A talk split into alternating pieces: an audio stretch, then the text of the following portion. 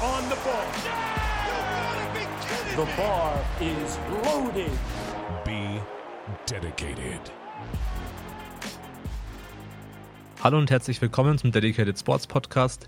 Mein Name ist Tobias und in der heutigen Folge war Sandra Bradley bei uns zu Gast. Sandra ist die stärkste Frau Deutschlands, war bei der Arnold Classic Platz 1 und bei World Strongest Woman sogar Platz 3 und Platz 2 in den letzten Jahren. Der Sport Strongman bzw. Strongwoman war auch das Thema der heutigen Podcast-Folge. Wir haben ein bisschen darüber geredet, wie Sandra zum Sport kam, was Strongman so besonders macht als Sportart, noch ein bisschen die Vergangenheit und die mögliche Zukunft vom Sport betrachtet, aber auch, was braucht man für Equipment, wie sieht das Training aus und ja, was waren so ihre größten Learnings, die sie als Athletin in den letzten Jahren sammeln konnte. War eine super interessante Folge, fand ich wirklich, weil es für auch für mich das erste Mal ein tieferer Einblick in den Sport war. Und wenn euch der Podcast gefallen hat, lasst gerne ein Like da, teilt den Podcast in eurer Instagram-Story und abonniert uns auf der Podcast-Plattform eurer Wahl. Ich bedanke mich schon mal, wünsche euch viel Spaß beim Podcast und bis zum nächsten Mal.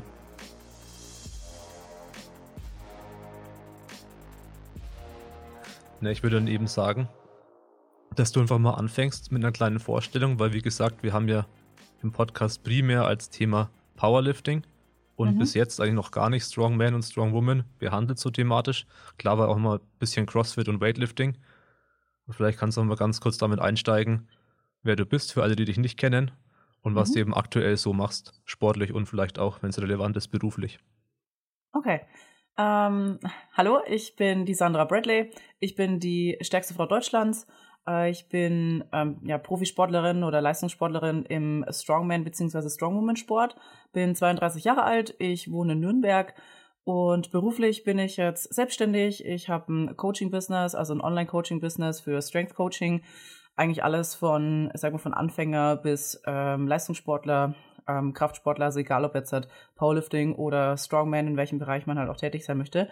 Und ja, internationale Wettkämpfe hatte ich bis jetzt über die letzten Jahre schon relativ viele. Angefangen mit dem Strongman-Sport habe ich, mit, habe ich 2013.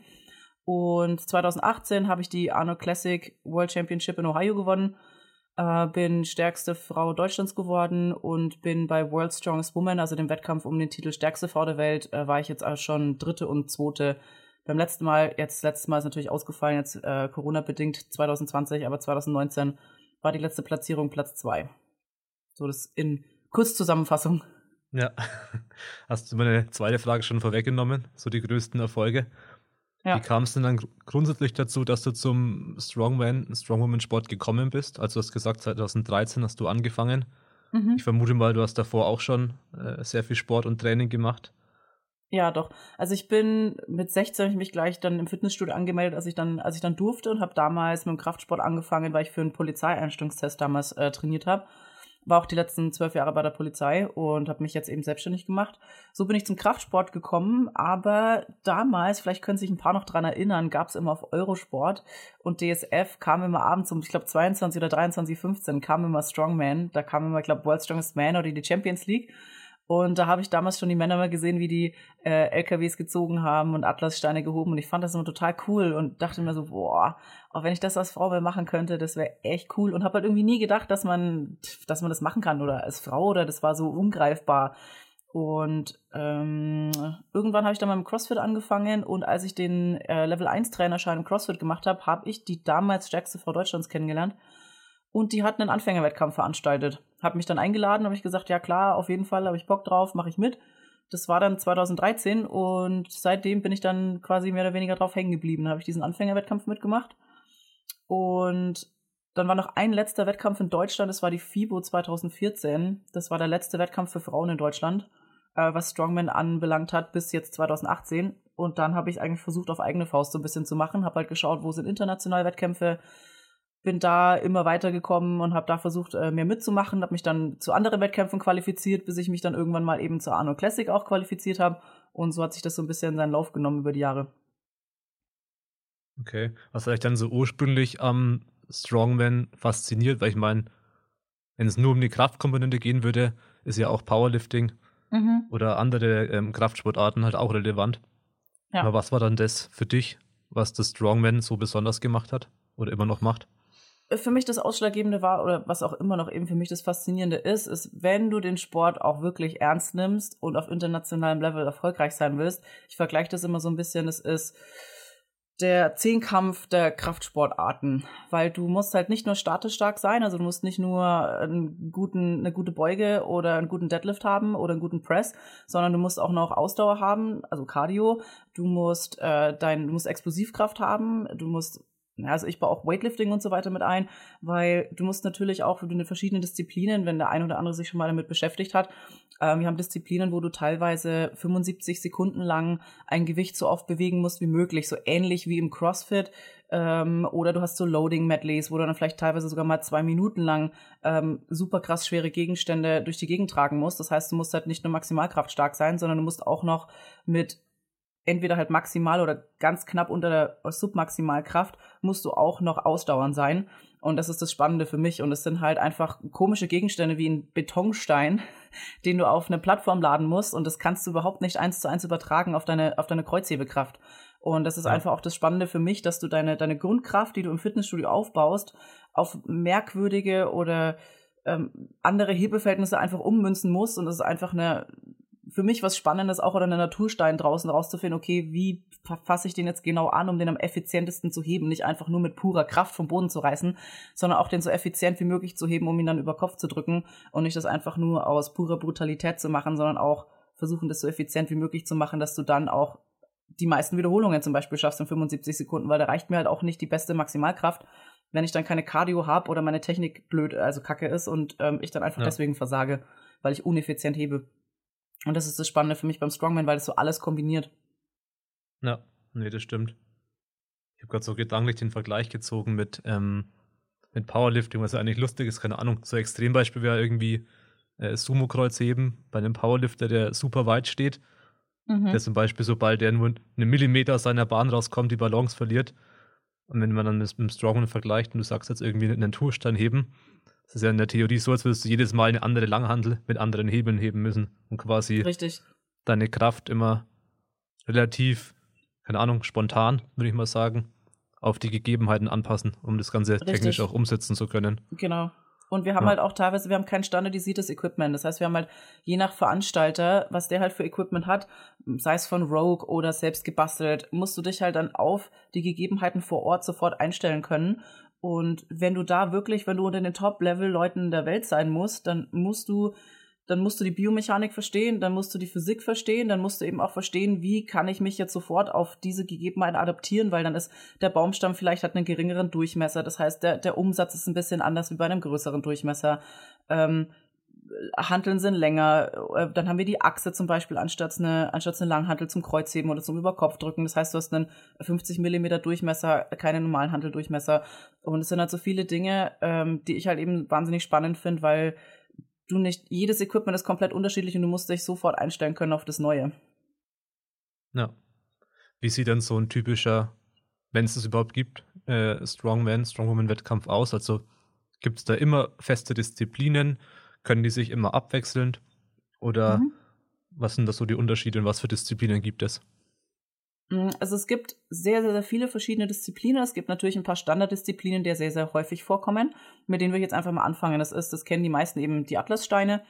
Mm, das ist meistens ist es eine Atlasstein-Serie. Die fängt dann an mit einem leichteren Stein und dann geht's von, äh, du musst dann von einem leichten Stein auf eine hohe Höhe, manchmal sogar 1,60 Meter, also einen leichten Stein auf 1,60 Meter heben, bis zu einem, dem schwersten Stein. Meistens sind so fünf bis sechs Steine, die du nacheinander so schnell wie möglich auf eine Plattform laden musst, zwischen 1,60 Meter und 1,20 Meter oder auch 1 Meter. Mm, Weltrekordhöhe für Atlassteine, wenn du einen Max-Atlasstein machst, ist grundsätzlich immer 1,20 Meter muss man den Atlasstein einfach auf die Höhe laden oder über über eine, über eine Messlatte drüber, über einen Yoke zum Beispiel. Dann gibt's ähm, Loglift oder Baumstammstämmen. Das ist, haben viele auch eben schon gesehen, eben früher waren es Baumstämme, wo man halt dann Löcher reingesägt hat und Griffe reingemacht hat. Inzwischen gibt's die natürlich auch schon aus Metall. Ähm, vom Boden umsetzen und ausstoßen, auch wieder entweder auf Maximalgewicht oder so viele Wiederholungen wie möglich. Dann haben wir die Achse, die ich gerade schon erwähnt habe. Das ist eine Früher waren es eben einfach Autoachsen, die man hergenommen hat. Die haben 50 Millimeter Durchmesser und die muss man auch zum Beispiel umsetzen und ausstoßen. Ähm, dann gibt es die Monster Dumbbell. Das ist eine Kurzhantel, die riesig ist. Die kennt man früher noch von den ganzen Oldschool-Bildern. ähm, von, von Sandow und so, diese, diese Kugelhanteln, die alten. Und Ja. die sind heutzutage sind ja noch größer teilweise und sind einfach super unhandlich und die musst du, darfst du mit beiden Armen auf die Schulter bringen und musst sie dann einarmig über Kopf ausstoßen und kontrolliert stehen bleiben und gibt's auch wieder auf Wiederholungen, so viel wie möglich, zum Beispiel in 75 Sekunden oder auf einen Maximalversuch. Und dann gibt's auch, ähm, das ist in fast jedem äh, Strongman-Wettkampf auch dabei, Loading-Disziplinen. Loading heißt, du hast zum Beispiel eine Strecke von meistens 20 Metern und musst Gegenstände über diese Strecke bewegen und wer dann der schnellste ist, gewinnt. Das heißt, du hast zum Beispiel einen Sandsack, ein Fass, ähm, irgendwie einen Stein oder mehrere Sandsäcke äh, mit verschiedenen Gewichten, ähm, die du dann von A nach B tragen musst und die schnellste Zeit gewinnt.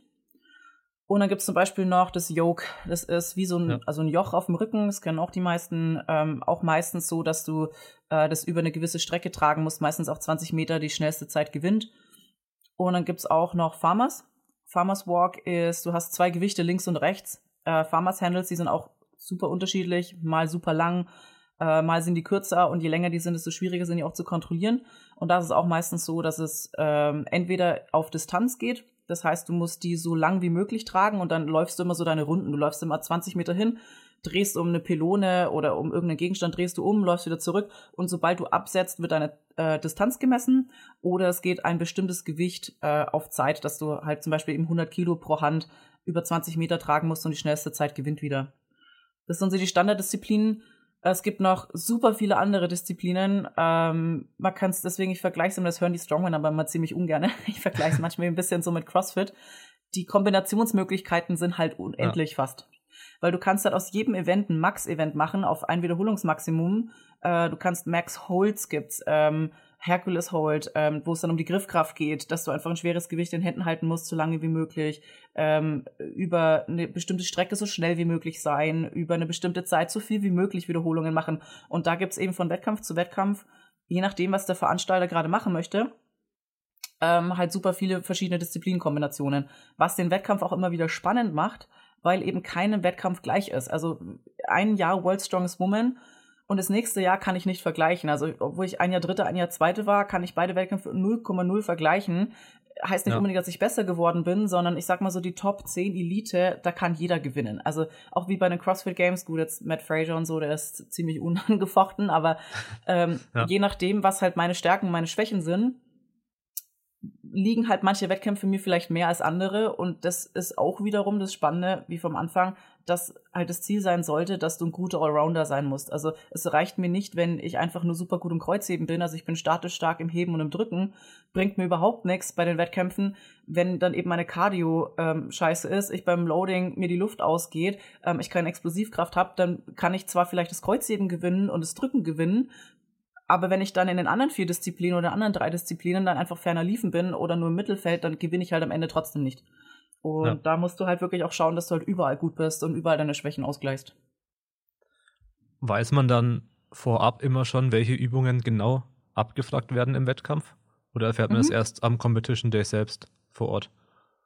Es gibt manche Wettkämpfe, äh, Bekannte von uns in Norwegen, die machen das immer ganz gerne. Die haben einen Wettkampf im Jahr, an dem sie, das ist aber wirklich was Außergewöhnliches, ähm, die schreiben die Disziplinen auf, auf Loszettel, schmeißt in den Hut und die schreiben, was du damit machst. Zum Beispiel eben 75 Sekunden, 20 Meter, schreiben die auf den Zettel und schmeißen den Hut und losen es an dem Tag aus. Und dann kommen die, da kommen die aberwitzigsten Kombinationen raus, die du normalerweise eigentlich nie planen würdest, weil du kannst ja zum Beispiel fünf Max-Events haben, was absolut grausig ist. Ja. Oder du hast nur Cardio zum Beispiel. Aber meistens sind die äh, Disziplinen so zwischen acht bis zwölf Wochen vor dem Wettkampf bekannt. Je nach Größe vom Wettkampf, jetzt bei internationalen Wettkämpfen wie World Strongest Woman oder Man sind es meistens zwölf bis 16 Wochen, dass die Disziplinen vorher bekannt sind, also dass du auch wirklich eine gute Wettkampf-Prep vorher hast, äh, in der du dich dann speziell auf die Disziplin vorbereiten kannst. Genau, das wollte ich gerade fragen. Wie wirkt sich das dann quasi aus auf die Trainingsplanung? Weil wahrscheinlich muss man dann immer schätzungsweise dann eben seine Wettkampf-Prep genau an den Übungen ausrichten, die Richtig. eben bekannt gegeben werden. Ja, und das ist halt auch das Ding, wo ich immer sage, Strongman ist auch ein Sport, wo du lange brauchst, bis du grundsätzlich theoretisch eigentlich lange brauchst, bis du wirklich richtig gut bist, weil du hast immer deine, deine Season und deine Season, deine In-Season bestimmt sich ja danach, welche Wettkämpfe du dir aussuchst. Und ich sage immer, die In-Season ist deine Performing-Season. Da musst du, da kannst du dich nur noch auf die speziellen Disziplinen vorbereiten. Das heißt, du bist auch nur noch jetzt zum Beispiel in dem Wettkampf kommen jetzt nur Log, äh, Atlasstein, vielleicht noch Truckpull dran und Farmers. Dann trainierst du ja zwölf bis 16 Wochen lang nur das oder halt hauptsächlich nur das, weil du dich darauf vorbereiten wirst und alles andere ja. tritt erstmal zurück. Da muss ich aber auch trotzdem weiterhin gut drin bleiben. Und deswegen dauert es auch relativ lang, bis du, bis du deine, deine Stärken ausbau, äh, deine Stärken trotzdem beibehältst und deine Schwächen ausbaust. Weil zum Beispiel bei einem Wettkampf, wenn da zwischen nur Disziplinen dran sind, die meine Stärken sind, habe ich halt trotzdem keine Zeit, meine Schwächen auszugleichen. Und deswegen ist auch immer super wichtig, in der Offseason sich wirklich auch die Zeit zu nehmen, wieder einen Schritt zurückzugehen. Ähm, ich trainiere häufig meistens fast gar keine Strongman-Disziplinen in der Offseason, sondern arbeite halt wirklich nur an Schwachstellen oder halt nur mhm. Partial Lifts. Wenn ich zum Beispiel weiß, im Baumstamm ist äh, die schwächste Position mein, mein Rack. Ähm, also wenn ich den Baumstamm auf der Brust habe und wenn ich da keine stabile Position habe, dann wird auch mein Press scheiße sein. Ähm, dann arbeite ich zum Beispiel auch nur mit Partials, nur Cleans oder nur Holds oder nur, nur Overhead äh, Lockout Holds und solche Sachen.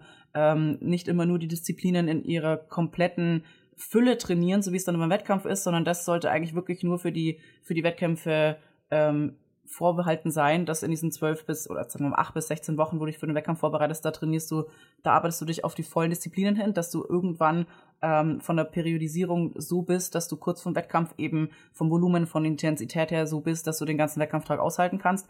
Aber das kannst du einfach nicht das ganze Jahr halten. Es gibt einige, die ja. versuchen das das ganze Jahr. Das kannst du auch theoretisch machen. Dann brennst du nur ziemlich schnell aus. Und das siehst du wirklich häufig, dass viele Athleten, die so trainieren, ähm, also ich sage, ich rede jetzt immer hier vom Leistungssportniveau. Wenn du es jetzt hobbymäßig machst, ist natürlich was anderes. Dann kannst du natürlich die Disziplin ganz jährlich auch ja. trainieren. Ähm, aber wenn es an den Leistungssport geht und du machst das das ganze Jahr, da brennst du super schnell aus, weil es wäre wie, wie wenn jede Woche irgendwie über, über 85 oder 90 Prozent halt mit, mit euren Lifts halt trainiert. Das kannst du halt nicht machen das ganze Jahr, da bist du irgendwann, bist du kaputt. Ähm, ja. Und manche machen das, aber da siehst du halt wirklich, dass die so maximal zwei Jahre, drei Jahre in einem Sport aushalten, dann sind die wieder weg. Hm. Wie viele Wettkämpfe ist dann üblich, dass man pro Jahr macht? Das ist wirklich also. unterschiedlich und das, ja, das entscheidet jeder so für sich selber. Das musst du halt auch, das kannst du gar nicht so pauschal festmachen, weil jeder auch andere Generationszeit hat und anders mit, ähm, mit den Wettkämpfen klarkommt. Dann kommt es auch darauf an bei den Wettkämpfen. Zum Beispiel, ich habe jetzt für mich entschieden, ich kann maximal zwei bis drei internationale Wettkämpfe ja machen, weil die einfach so schwer sind, dass ich auch ziemlich lange davon brauche, halt mich um zu erholen. Da hast du schon mal die zwölf Wochen Vorbereitungszeit, mal drei Wettkämpfe bist du schon bei 36 Wochen. Und dann willst ja. du eigentlich auch noch irgendwie eine Offseason haben. Deswegen bin ich gerade über den Lockdown super froh eigentlich, dass jetzt auch keine Wettkämpfe waren, weil ich jetzt mal wirklich Zeit habe oder jetzt seit letztem Jahr, Anfang letzten Jahres schon Zeit habe, mich mal um wirklich Defizite zu kümmern und nicht ständig von Wettkampf zu Wettkampf zu hetzen. Und es war die letzten zweieinhalb Jahre so, das war schon wirklich echt anstrengend weil wenn halt ein Wettkampf einfach über deinem Max liegt oder an deinem Max One Rep Max alles und bei uns sind ja, wir haben ja nicht nur drei Disziplinen wie bei euch, sondern es sind halt dann fünf oder vielleicht sogar sechs. Ähm, World ja. Strongest Woman und Man sind drei Tageswettkämpfe, was einfach super anstrengend ist und das kannst du nicht fünf, sechs Mal im Jahr machen. Also kannst du, aber dann bist du halt ziemlich schnell ja. durch. Und deswegen, da muss man wirklich für sich selber auch entscheiden und halt rausfinden, auch was ist meine eigene Kapazität, wie viel kann ich im Jahr machen wenn es jetzt äh, Wettkämpfe sind, die ziemlich leicht sind für dich, dann kannst du natürlich mehr machen. Dann kannst du in der ganzen Saison, wenn es um, um 80 Prozent von einem One-Rap-Max ist ähm, und es alles relativ easy ist für dich, dann kannst du natürlich mehr Wettkämpfe machen. Aber wenn es Wettkämpfe sind, die wirklich krass über deiner ähm, Maximalkraft liegen oder hart an deiner Maximalkraftleistung oder sogar drüber, kannst du nicht viel davon machen. Ja.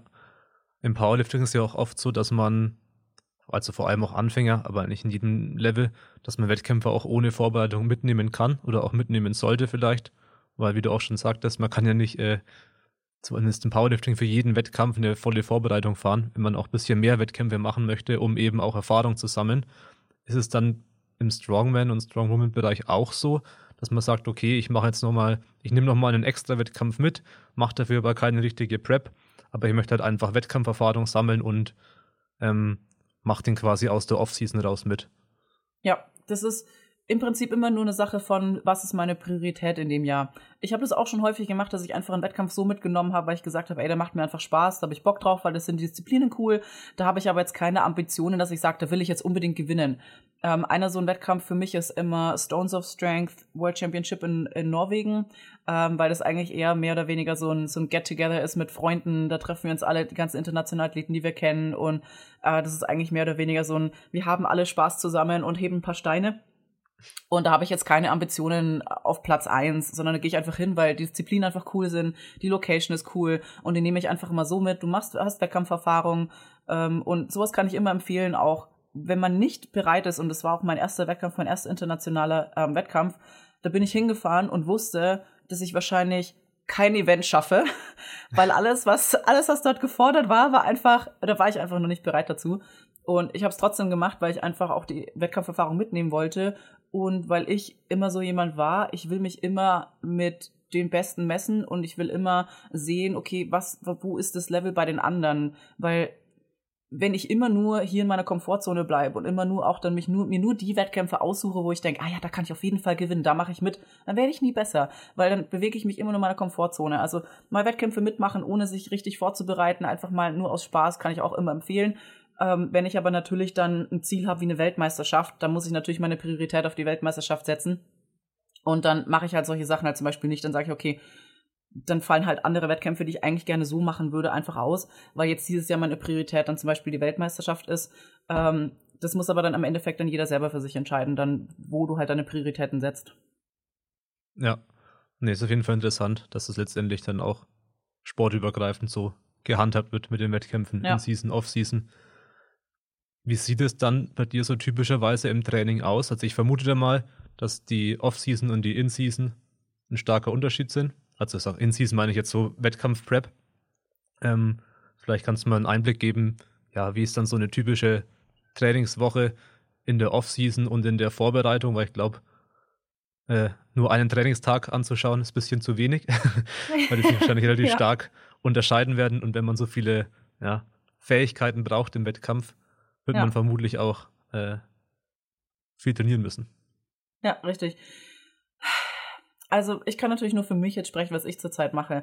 In der Offseason, jetzt zur Zeit vor allen Dingen, ich, wo ich im Keller trainiere, wir machen ganz, ganz viel ähm, Stabilitätstraining, unilaterale Sachen, einnahmiges Drücken, ähm, Single Leg Squats, ähm, einfach alles, um so ein bisschen Disbalancen auszugleichen. Ich habe ein bisschen immer Probleme mit der Schulterblattdepression, was bei mir auch ich habe früher genauso wie der andere, der anfängt, so ein bisschen Bodybuilding-Style natürlich trainiert und dachte, wenn ich drücke, dann muss ich immer aus meiner Brust und aus meiner, meiner Schulter drücken, was halt völliger Quatsch ist und habe meinen Rücken immer komplett vernachlässigt, was ja ausschlaggebend für meine Schulterblattstabilität ist, ähm, wodurch Overhead Press immer so meine schlechteste äh, Disziplin war und da arbeiten wir jetzt schon länger dran und da arbeite ich jetzt auch aktuell total viele Stability Overhead Presses, unilaterale Sachen, Z-Presses, ähm, Rotatorenmanschette, an Schulterblattdepression arbeiten, Core-Stabilität, lauter Assistenzübungen eigentlich und ganz, ganz wenig Strongman-Disziplinen. Ähm, in der Off-Season, wenn ich Strongman-Disziplinen in der Off-Season trainiere, dann ist es, weil ich ähm, Skill üben muss. Also das heißt Technik, ja. ich muss meine Technik arbeiten, aber dann geht es halt nicht um meine Maximalkraft bei dem Event zu steigern, sondern geht es halt wirklich nur um, zurzeit ähm, mache ich dann zum Beispiel ein bisschen ähm, Farmers Walk draußen hier bei uns äh, am Gehweg ähm, sofern es nicht vereist ist. Und ähm, arbeite nur an meiner Fußarbeit zum Beispiel.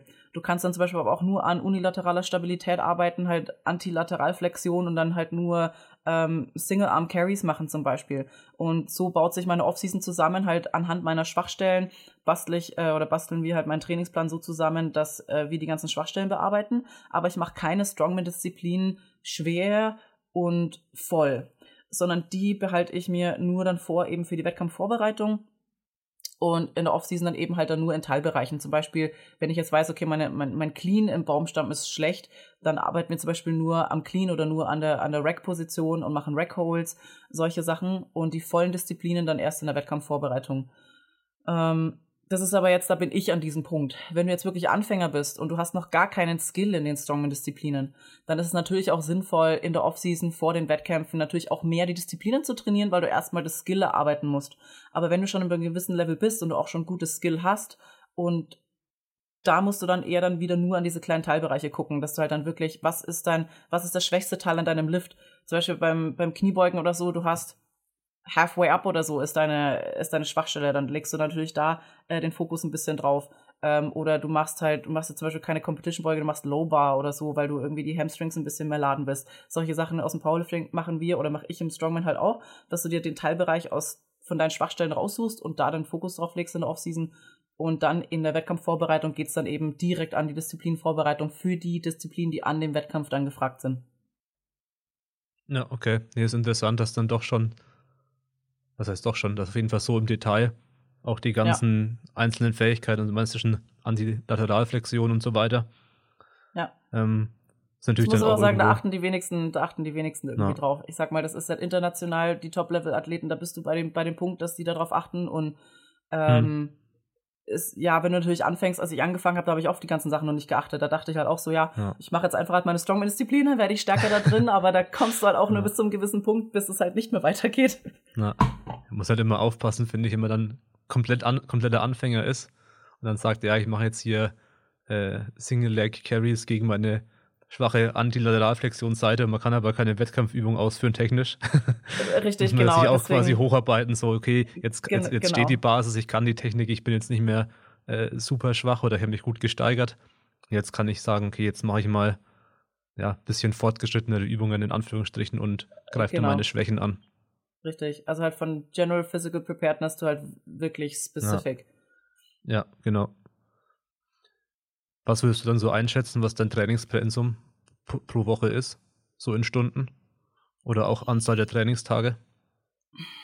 Das fluktuiert halt wirklich eben auch ständig, je nachdem, an was wir gerade arbeiten. Zurzeit jetzt aktuell ähm, mache ich zwischen drei bis vier Trainingstage, je nachdem, wie es mir halt geht. Wenn ich merke, okay, mein ZNS ist gerade wieder ein bisschen, ein bisschen, hat wieder genug, dann ähm, gehen wir ein bisschen runter auf drei, aber das ändern wir meistens wöchentlich.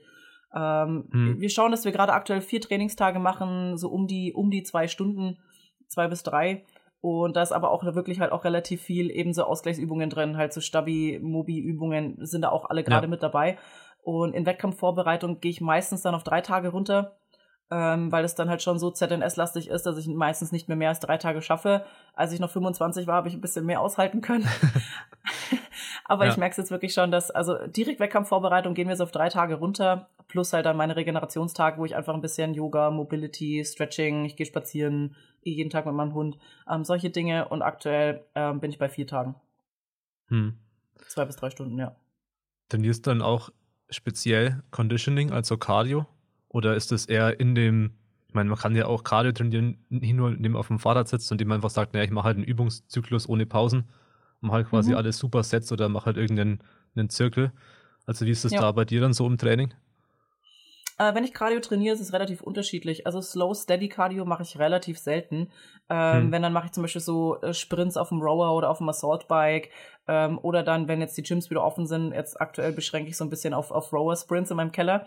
Ähm, machen Ja. wir oftmals auch so kleine Hit-Zirkel am Ende, das halt irgendwie kombiniert.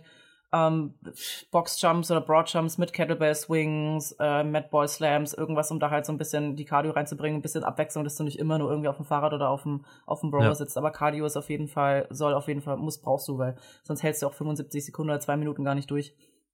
Ja. Wie lange dauert, weil du gerade Cardio und 75 Sekunden ansprichst, wie lange ist dann meistens so die Belastung im Wettkampf? Also zum Beispiel auch die, die Pause zwischen den Disziplinen ist ja auch relevant. Also wie Ja. lange streckt sich dann so ein Wettkampf beim Powerlifting zum Beispiel? Kann es ja sein, äh, wenn du mit einem zweiten, mit einem zweiten Flight dich abwechseln musst, dann haben wir halt 14 Leute Kniebeugen, dann eine andere Mhm. Gruppe 14 Leute, dann wird umgebaut 20 Minuten und dann kommt erst Bankdrücken. Das heißt, es kann sich mehrere Stunden ziehen, auch wenn die eigentliche äh, Belastung relativ kurz ist. Ich meine, am Ende macht man neun Versuche. Es ist jetzt ja nicht so, dass man da 3000 Kalorien verbraucht, aber es kann sich trotzdem über mehrere Stunden ziehen. Ja. Wie ist es ja, dann bei so uns im ist es Strongman? ähnlich, ja. Bei uns ist es ähnlich. Es kommt da eben auch wieder eben drauf an, wie viele Athleten bei einem Wettkampf sind. Ähm, je mehr Athleten, desto länger dauert es natürlich auch zwischen den Disziplinen. Dann gibt es manche Wettkämpfe, wo nicht so viele angemeldet sind, da geht es dann relativ schnell. Äh, was mir immer lieber ist, äh, für, ich kann jetzt wieder nur für mich sprechen, die Wettkämpfe, die ich international aktuell mache, zum Beispiel die Arno Classics oder World Strongest Woman, weil da halt auch so viele Athleten sind und so viele Flights. Wir haben teilweise sogar halt four Lanes. Ähm, aber da haben wir sehr, sehr oft, dass du zwei bis drei Stunden zwischen den einzelnen Disziplinen hast. Äh, World Strongest Woman ist für mich absoluter Hass von der Organisation, weil das drei Tage geht. Also Finale ist äh, Tag drei. Ähm, Tag eins und zwei ist die Quali und Top 10 kommen dann immer ins Finale am Freitag. Und du hast jeden Tag nur, in Anführungsstrichen, zwei Disziplinen. Aber das dauert wirklich den ganzen Tag, weil du hast, äh, das sind die, die Strongman Games, so ist es jetzt aktuell gerade organisiert. Und da hast du die Männer 90 Kilo, äh, 80 Kilo, 90 Kilo, 105 und die Schwergewichte, die haben dort eine Quali für World Strongest Man. Ähm, und dann bei uns Frauen haben wir 64 Kilo, 82 Kilo und plus. Und da hast du natürlich dann pro Gewichtsklasse ungefähr 20 bis 30 Athleten. Und es zieht sich natürlich dann dementsprechend auch durch. Und da ist es meistens so, du hast eine Disziplin ähm, um 10 in der Früh, Max Kreuzheben, dann äh, hast du drei Stunden Pause und dann hast du irgendwie ein Loading Medley. Und das ist natürlich ja. auch wahnsinnig anstrengend da. Und da, da kommt es natürlich auch immer drauf an, wie gut kommst du in einem Wettkampf damit zurecht. Ähm, wie schaffst du das dann eben, deine Regeneration beizubehalten, nicht auszukühlen, äh, gut zu essen und zu trinken? Und es sind eben auch lauter so Faktoren, die du mit einberechnen musst am Wettkampf, wo du halt nie hundertprozentig von Trainingsleistung zu Wettkampfleistung gehen kannst. Und ja. äh, das ist schon wirklich echt anstrengend teilweise. Und wenn es so lokale Wettkämpfe sind, sind es eigentlich nur Ein-Tages-Wettkämpfe. Und da geht es meistens ein bisschen schneller, da hast du nicht ganz so viel Zeit zwischendrin. Aber bei den internationalen Wettkämpfen oder bei zum Beispiel bei Arno Classics ist es auch wirklich so, dass du meistens Stunden hast zwischen den Disziplinen. Und das ist, hm. finde ich, viel anstrengender, wie wenn du alles nacheinander hast. Ja. Das ist auf jeden Fall problematisch, weil irgendwo entweder sagt man, na gut, ich werde kalt und wärme mich komplett neu auf. Mhm. Aber die ganze Zeit kannst du noch nicht drei Stunden lang hype bleiben und nee, äh, nee. den Fokus halten.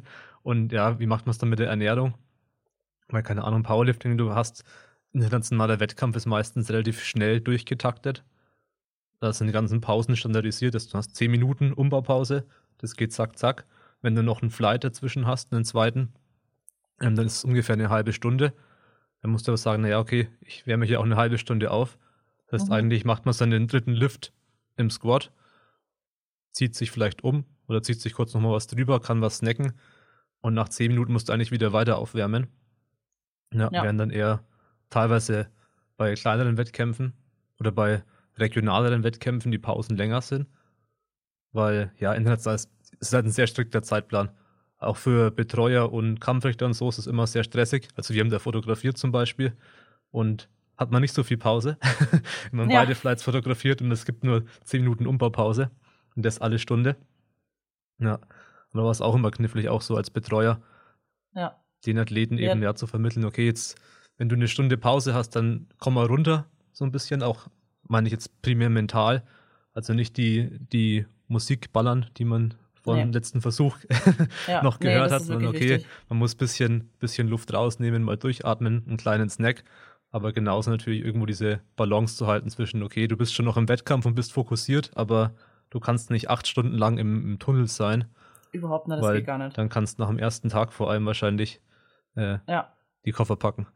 Richtig. So, so ging es mir, so mir, als ich Dritte geworden bin, World Strongest Woman äh, 2018. Ähm, da habe ich, da war ich, da habe ich so viel mir selber Druck gemacht und ich habe mich so unter Stress gesetzt und da habe ich eben auch versucht, immer okay, und, und ja, und ich muss im Fokus bleiben und ich muss mich konzentrieren und es geht dann bald weiter und bin immer rumgelaufen, okay, und weil du kannst nie so hundertprozentig auch nach einem Zeitplan gehen, weil oftmals sind sie dann schnell immer Umbauen mhm. fertig und heißt auf einmal, oh ja, wir, wir starten jetzt schon, nicht in einer Stunde, wir starten jetzt schon in 20 Minuten. Und oh Gott, dann rennen alle wie aufgescheuchte Hühner durch die Gegend und versuchen sich wieder aufzuwärmen. Und ja. ähm, ich bin ganz, ganz schlechter Esser am Wettkampf. Also das ist so mein größtes Problem. Ich hab, bin meistens so nervös, auch immer noch dass äh, ich einfach auch nichts essen kann. Also ich kann auch wirklich, manche essen da ihr Hühnchen mit Reis, könnte ich überhaupt nicht. Ähm, ich beschränke mich dann halt wirklich immer nur auf simple Kohlehydrate. Ja. an dem Tag und ähm, habe inzwischen jetzt auch angewöhnt, mich zu zwingen, immer zu, zu trinken und mache mir dann meistens Kohlenhydratpulver und Elektrolyte und Salz so ein bisschen ähm, auch in meine Getränke mit rein, weil ich eben 2018 blöderweise, ich habe viel zu wenig gegessen, viel zu wenig, ähm, habe auch viel hm. zu wenig getrunken und ähm, das Ende vom Lied war dann, dass ich im Finale, in der frühen neun hatten wir äh, Yoke mit Sunsuck, Medley. Ähm, und ich habe auch, ich habe einen halben Muffin gefrühstückt und Kaffee getrunken. Totaler Schwachsinn. Und natürlich ist mir dann ein bisschen schwindlig geworden. Ich bin ein bisschen ohnmächtig geworden unter dem 260 Kilogramm Yoke, weil ähm, wie willst du das auch machen? Ich habe den ganzen Tag davor kaum was getrunken. Ich glaube, ich habe vielleicht einen Liter Wasser getrunken, ja. habe kaum was gegessen und dann kann deine Performance geht natürlich sofort in den Keller.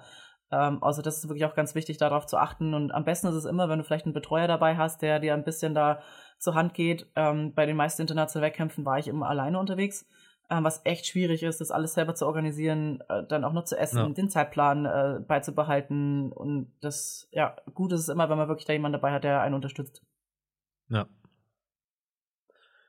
Wie ist es mit dem Way-In beim Strongman? Hat man da, also Powerlifting gibt es ja klassisch zwei Stunden davor oder halt Mhm. 24 Stunden in anderen Verbänden. Wie ist es dann bei, bei euch so geregelt? Bei nationalen Wettkämpfen hier ist es immer am selben Tag, meistens so, wenn halt Athletenmeeting ist in der Früh, so auch genau ungefähr so zwei Stunden vorher ist die Abwaage. Und bei internationalen Wettkämpfen ist es immer 24 Stunden vorher, teilweise sogar ein Okay. bisschen mehr, weil oftmals darfst du dich schon in, zum Beispiel wenn der Wettkampf am Freitag losgeht, ähm, darfst du dich Donnerstag früh um 9 Uhr einwiegen und der Wettkampf geht vielleicht aber erst um 10 Uhr oder so am Freitag Mhm. los oder um 12. Also es Ja. ist doch wirklich immer 24 Stunden, was echt gut ist, weil ähm, viele, die halt eben nicht in die Gewichtsklasse reinpassen, halt dann sogar teilweise 10 Kilo äh, Cuts machen. Ja, darauf wollte ich gerade hinaus, Ja. wie das da so geregelt wird dem Way-In. Aber ja, klar, bei 24 Stunden Way-Ins hat man schon äh, mehr Luft, dann einen, Ja. einen Weight-Cut zu machen, weil sonst, ja, mit, bei zwei Stunden hat man halt wirklich kaum Zeit, einen Refeed hinzukriegen. Das heißt, Nee, klar, du könntest genauso hart cutten, aber dann wärst du halt noch nicht re regeneriert, wenn in zwei Stunden dann deine erste Beuge ist. Ja. Ja. ja, danach musst du auch so ein bisschen immer deine Gewichtsklasse halt äh, bestimmen, weil ich versuche immer in meiner Gewichtsklasse komfortabel drin zu bleiben, weil ich einfach bei mir, ich vom psychischen her packe ich das nicht so, wenn ich viel drüber bin, ähm, weil ich früher mal sehr, sehr viel Probleme mit einer Essstörung hatte. Deswegen versuche ich einfach generell, um mein Gew Wettkampfgewicht drumherum zu bleiben, dass ich da nicht so viel vom Kopfprobleme habe. Äh, Ja. In Deutschland, wenn du internationale Wettkämpfe machst, kannst du natürlich cutten. In Deutschland ist es so, da solltest du die Gewichtsklasse wählen, in der du komfortabel drin bist, eben wegen dem zwei Stunden Weigh-In, weil da kannst du ganz, ganz wenig machen. Da kannst du vielleicht mal zwei Kilo oder so machen oder je Ja. nachdem, wie gut du halt bist. Aber mehr geht da meistens nicht und 24 Stunden vorher geht schon relativ viel. Ja. Nee, ist interessant. Ist dann letztendlich ähnlich wie im, wie im Powerlifting, aber eigentlich an jeder äh, Sportart, in der es Gewichtsklassen gibt. Also ja, unabhängig davon wird ja überall äh, Gewicht gecuttet, sei es jetzt Judo, Boxen oder eben Ja. Kraftsportarten. Dann vielleicht ein bisschen äh, kleiner Schwenk zu einem anderen Thema oder allgemeiner Strongman. Wie hat sich aus deiner Sicht so der, also der Sport selbst die letzten Jahre entwickelt?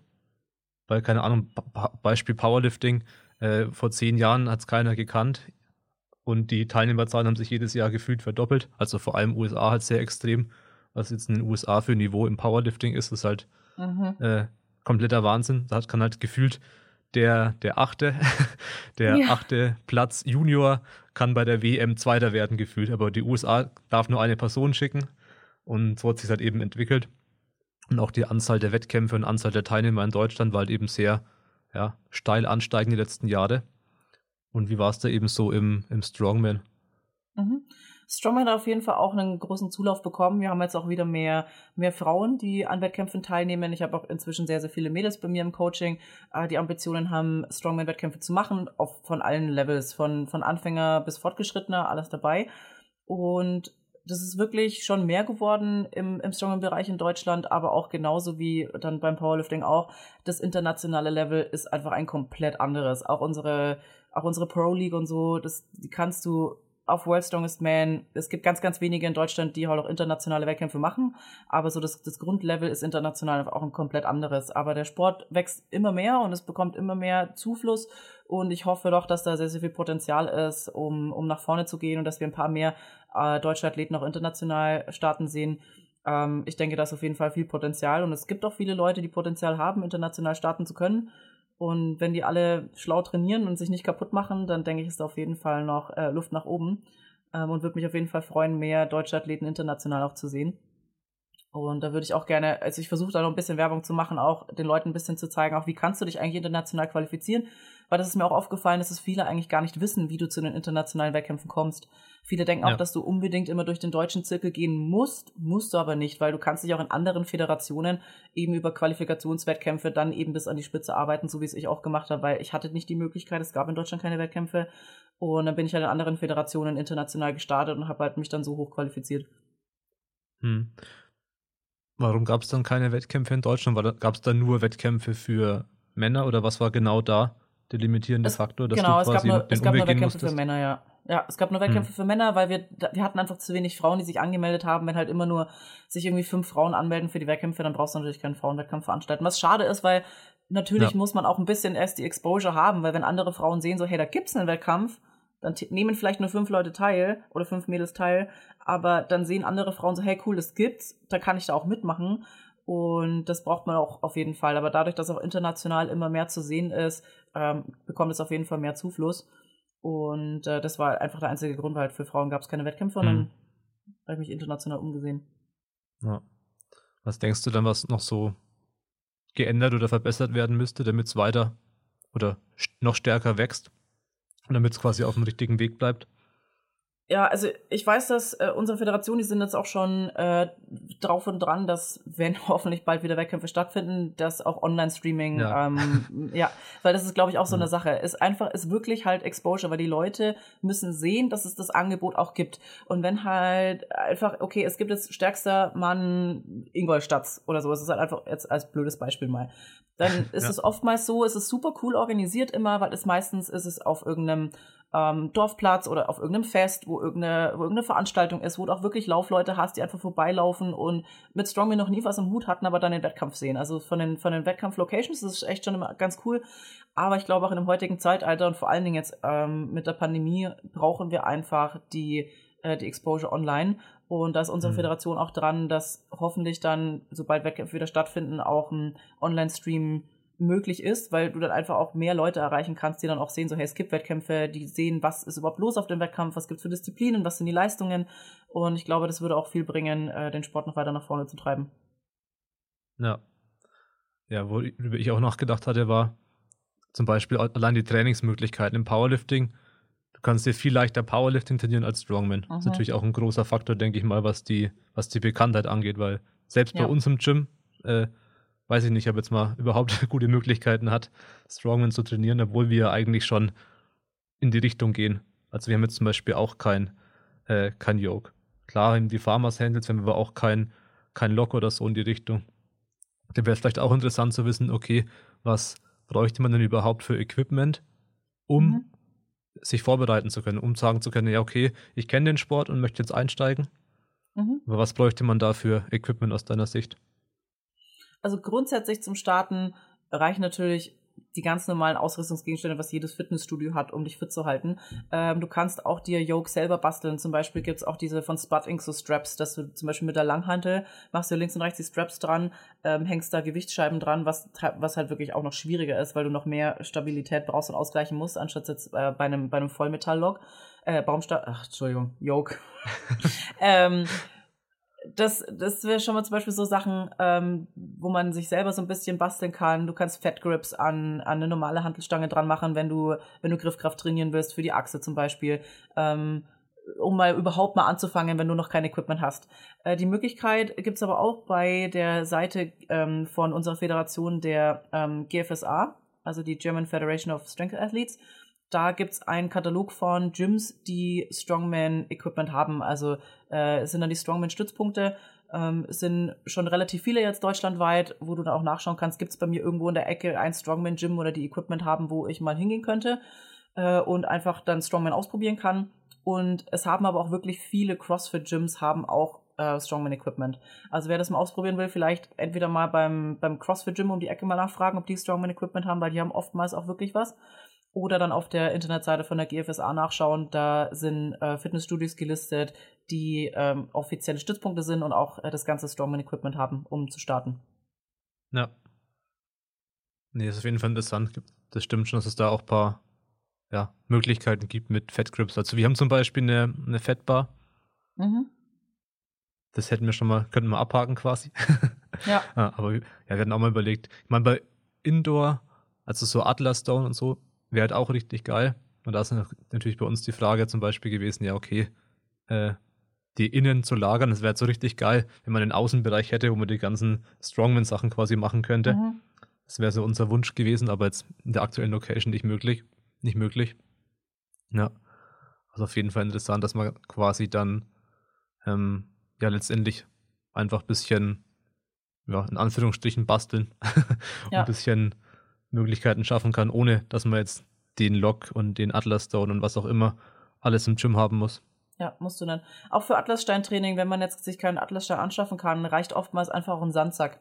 Ist es nicht hundertprozentig das Gleiche, aber du hast natürlich auch wieder mehr dezentrale äh, Zuladung, anstatt jetzt wie mit einer Stange. Ähm, der Sandsack ist auch genauso komisch zu greifen wie jetzt der Atlasstein. Natürlich ist er weich und jetzt kein Betonstein, du rutschst jetzt nicht so, so krass ab wie beim Betonstein. Aber das ist auch eine ziemlich günstige Alternative, ähm, anstatt sich jetzt sechs verschiedene Atlassteine anzuschaffen, äh, sich zum Beispiel einen Sandsack zu holen, den mit Sand zu befüllen, mit dem Sandsack zu trainieren. Äh, du kannst dir Fat Grips holen, ähm, du kannst ganz normal einfach die Grundkraftübungen trainieren, also Overhead Press, äh, Kreuzheben, äh, du kannst Farmers Walk, ähm, kannst du substituieren mit zum Beispiel ähm, Barbell Suitcase, ähm, ist auch ziemlich fies, weil du halt noch mehr ausgleichen musst, wenn du eine, eine, eine Langhantel halt trägst, anstatt eine Farmers Handle. Ähm, so trainiere ich teilweise auch halt Suitcase Holds, ist einfach mit einer, mit einer Langhantel anstatt mit einer Farmers Handle. Ähm, Baumstamm ist natürlich schwierig, ähm, ist schwierig zu, ähm, zu ersetzen, aber eben wie gesagt, Yoke, da kannst du dir auch, auch Bänder, ähm, Strength Bands mit, äh, Ja, also. Hanging Bands, ja, laufen einfach mit der Langhantel, äh, um so Yoke zu trainieren. Also du kannst dir mit dem normalen Gym-Equipment schon viel, schon viel basteln. Wenn jetzt keine andere Möglichkeit in deiner Nähe ist, wo du, wo du Strongman-Equipment hast. Ja. Wie würde man dann quasi einsteigen, wenn man sagen möchte, ich äh, will jetzt einen Wettkampf machen? Also, wie so das typische Prozedere vom, okay, ich habe Interesse an Strongman und Mhm. okay, ich bin jetzt auf dem ersten Wettkampf. Mm, Also du meinst jetzt schon, wenn du schon dir den Wettkampf ausgesucht hast? Ja, oder allgemein, und ich, ich will jetzt einen Wettkampf aussuchen, also wo, wo fange ich da an zu suchen? Mhm. Das ist auf der, also für deutsche Wettkämpfe jetzt ist die äh, Internetseite, die ich gerade schon gesagt habe, die GFSA online.de.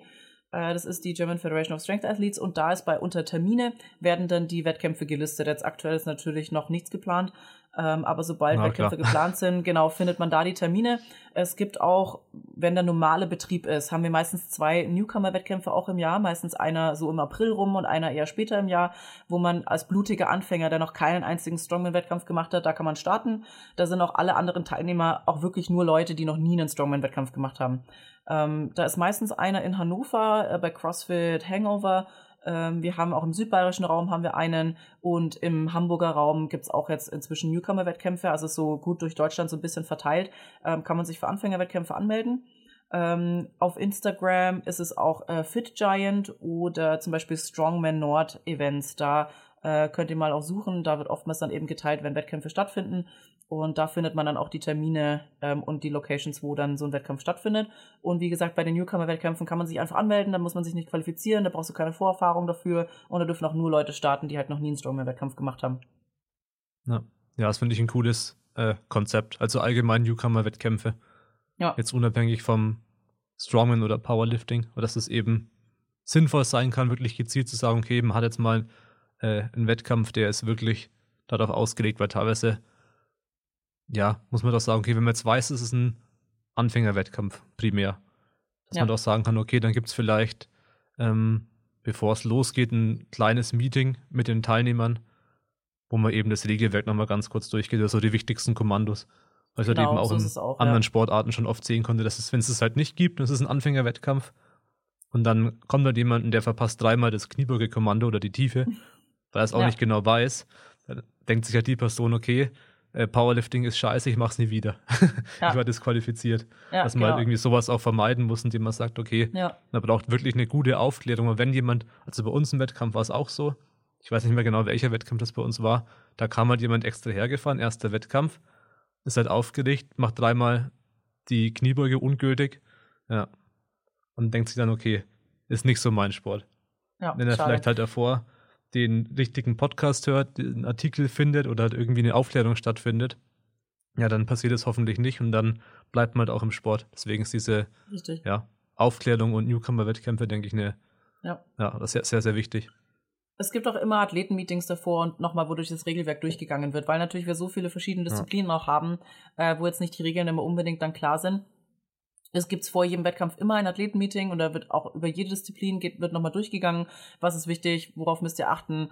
Der Baumstamm muss kontrolliert über Kopf gebracht werden, Füße müssen parallel stehen, wie beim Weightlifting auch, erst dann bekommt ihr das Absignal.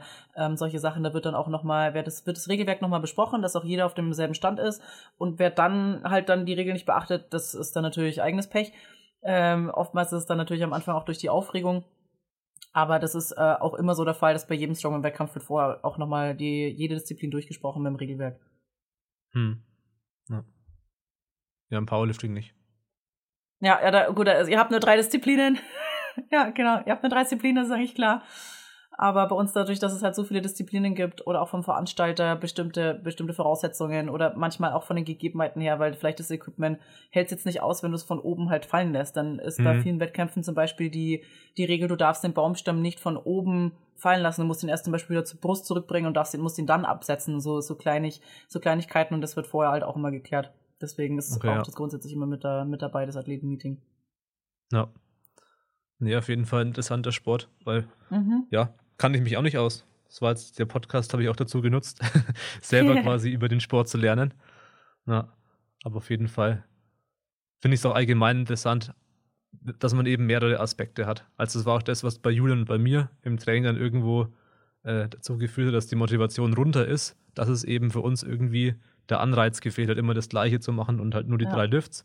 Klar, jetzt Powerlifting-Faszination ist bei uns natürlich noch voll da, aber im eigenen Training meine ich halt jetzt, dass wir gesagt haben, okay, wir bauen ein bisschen, bei uns war es dann halt kein Strongman, sondern ne, auch kein Cross, ein bisschen mehr so in die Athletik-Richtung, dass wir mhm. halt dann mhm. so eine Speed-Ladder mit reingenommen haben oder mal Box-Jumps oder mal ähm, Vertical Jump oder irgendwelche Medizinballwürfe, Explosive und einfach gesagt haben, okay, das ist halt für uns ansprechender, dass wir einfach sagen, okay, wir haben da ein bisschen mehr Facetten vom, vom Kraftsport und eben nicht nur Kraft als einzige Komponente und Technik natürlich ja. auch, aber ja. ja.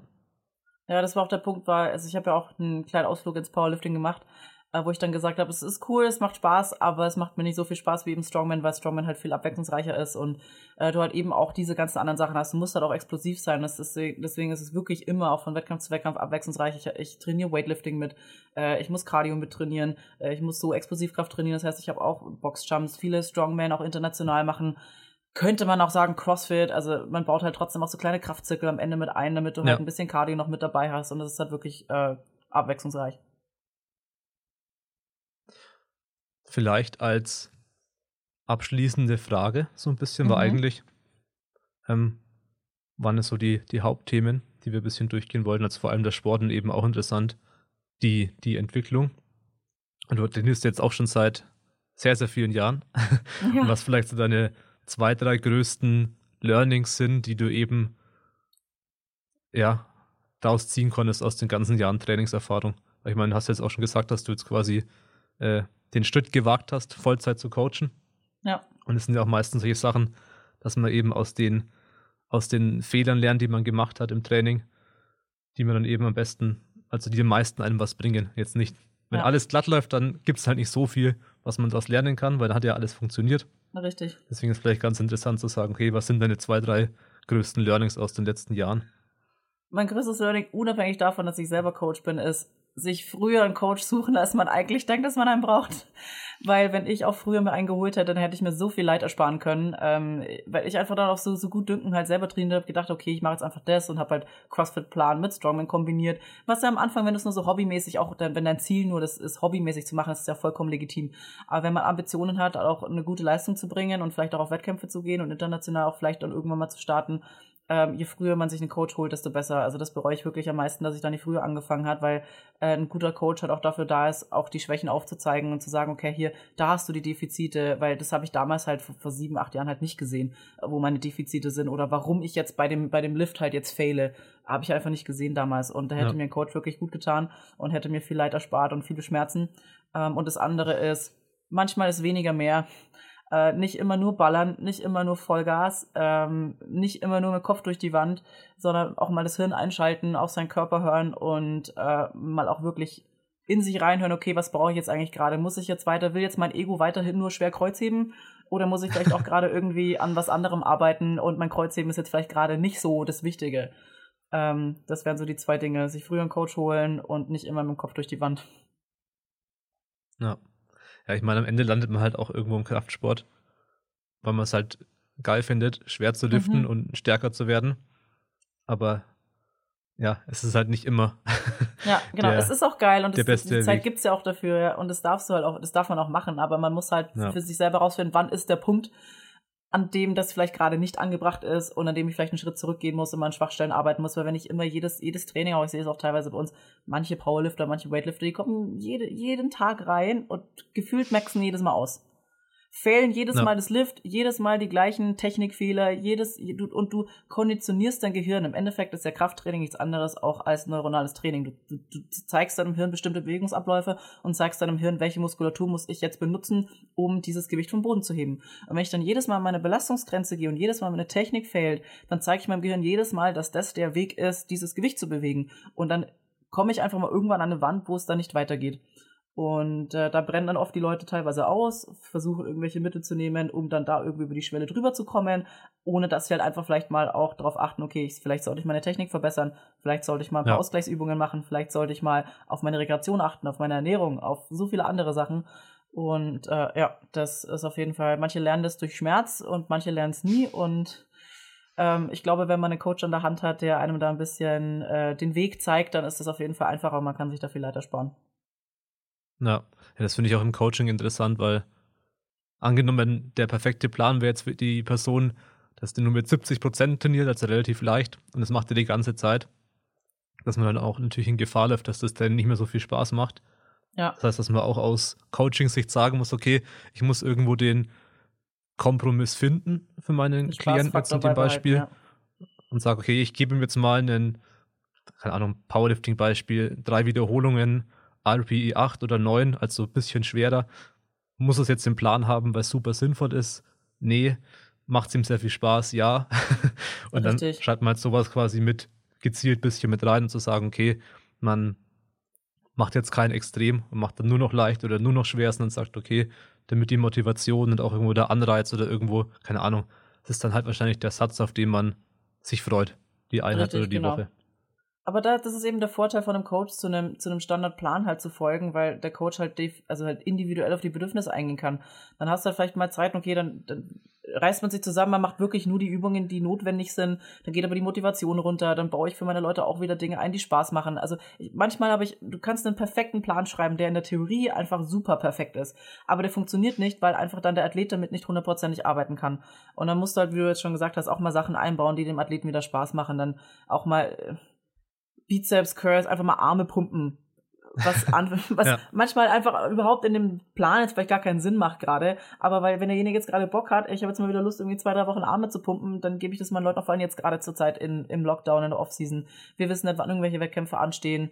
Und wir arbeiten ja. ganz, ganz viel an den Schwachstellen. Aber ich versuche so, einen so einen guten Ausgleich zu finden zwischen Schwachstellenarbeit und noch so ein bisschen die Motivation aufrechterhalten und auch den Spaßfaktor oben halten. Das ist auch gerade zur Zeit, das ist wahnsinnig wichtig.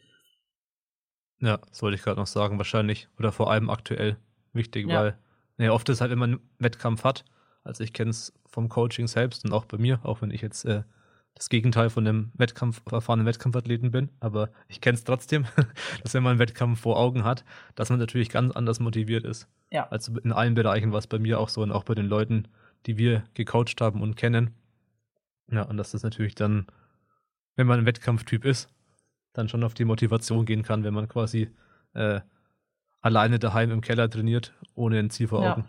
Jetzt ein bisschen ja. übertrieben dargestellt. Übertrieben, ja. Ich für mich persönlich ja. gerade, also es ist mein, meine persönliche Sicht für mich gerade ist, wie ich am Anfang schon gesagt habe, ich versuche jetzt den Lockdown so zu nutzen, dass ich jetzt schon das jetzt schon, ich versuche jetzt das jetzt schon als Wettkampfvorbereitung zu sehen, zu sehen, ich habe jetzt endlich die Zeit mal zu nutzen, die ganzen Schwachstellen auszugleichen, während ich der Wettkampfvorbereitung keine Zeit habe. Ich bin endlich mal froh, nicht die ganze Zeit Schmerzen zu haben, weil ich die ganze Zeit über 90 Prozent von meinen One-Rep-Backs äh, muss. Ähm, ja. Und das ist gerade mal wirklich angenehm. Und ich jetzt total viel auch selber versuche, in mich reinzuhören und zu fühlen, okay, wo merke ich irgendwelche Disbalancen, wo habe ich irgendwelche Ausweichbewegungen, ähm, wo habe ich irgendwelche Defizite. Und das finde ich gerade für mich super spannend, das zum ersten Mal jetzt seit vielen Monaten oder Jahren wieder zu sehen, wirklich auch die Zeit zu haben, mal wirklich in mich reinzuhören, ohne die ganze Zeit halt einfach in Wettkampfvorbereitung zu sein. Ähm, wenn man jetzt natürlich keine Wettkampfziele hat, ist es auch zurzeit eben wirklich wichtig, dass du auch den den Spaßfaktor so ein bisschen aufrechterhältst. Vielleicht so eine gute Balance finden zwischen, ich arbeite an meinen Schwachstellen, aber ich baue trotzdem Dinge ein, die mir Spaß machen, damit ich einfach am Ball bleibe, weil zu Hause trainieren im eigenen Wohnzimmer oder im Keller ist einfach ultra schwierig, weil du musst dich aufraffen, du bist in keinem Gym, äh, keinem Gym-Environment, du hast keine Leute um dich rum und ähm, ja, da darf man den Spaß nicht außen vor lassen. Ja. Also ich hätte gesagt, dass das so von den Themen her eigentlich der, der Hauptteil war. Mhm. Möchtest du noch ganz kurz sagen, wo man dich finden kann? Also Social Media, Webseite, auch Coaching, was auch immer, was es so von dir gibt? Mhm. Auf Instagram findet ihr mich unter Sandra Bradley, also at Sandra Bradley unterstrich. Äh, meine Website ist www.sandrabradley.com und ich bin auch auf YouTube unter Sandra Bradley.